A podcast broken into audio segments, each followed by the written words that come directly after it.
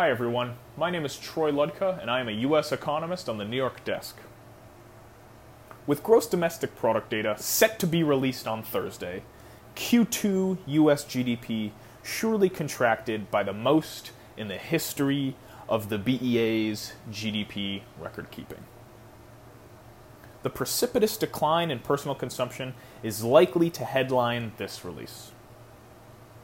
For this report, we forecast that real personal consumption, which is roughly 70% of total output, will have fallen 33.4%, while overall real GDP will have fallen 36.6%. This projected single quarter plunge would be a value more than four times worse than the trough experienced in the Great Recession where GDP fell 8.4% in the final quarter of 2008. Yet, with state and local governments easing lockdown restrictions, the US saw significant rates of growth in May and June. And as a result, the US should see a sizable rebound in activity for the third quarter. While it is entirely possible that GDP growth for the third quarter actually breaks records on the upside this time, the US is quickly approaching a fork in the road.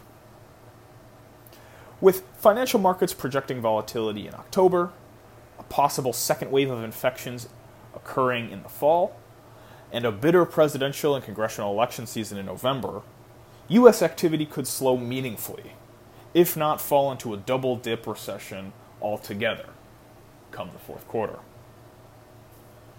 A critical question in the US political economy right now is whether or not states will reintroduce draconian lockdowns. At this point, we see the odds of new extensive lockdowns to be slightly less than 50%, although not significantly less.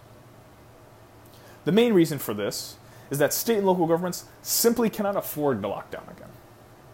In fact, we estimate that they will need approximately $1.5 trillion in bailouts to avoid extreme austerity.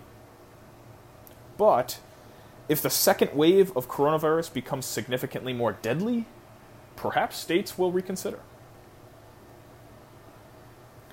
Currently, the biggest concern for the US right now is that this rebound will stall well before activity and jobs return to acceptable levels. Separately, we have the Fed's FOMC deciding on the path of interest rates, forward guidance, asset purchases, and yield curve caps. We see the Fed's actions in this meeting being mostly sedate, with interest rates certainly remaining unchanged. Somewhat surprisingly, was last month, the Fed's minutes threw cold water on the idea of utilizing the unconventional tool known as yield curve caps. For now, it seems inevitable that the FOMC will adopt outcome based forward guidance, and in the event of further market deterioration, we expect the FOMC to enhance asset purchases. We should receive more information on these potential actions in this month's meeting and minutes. Stay tuned. Thank you very much for your time.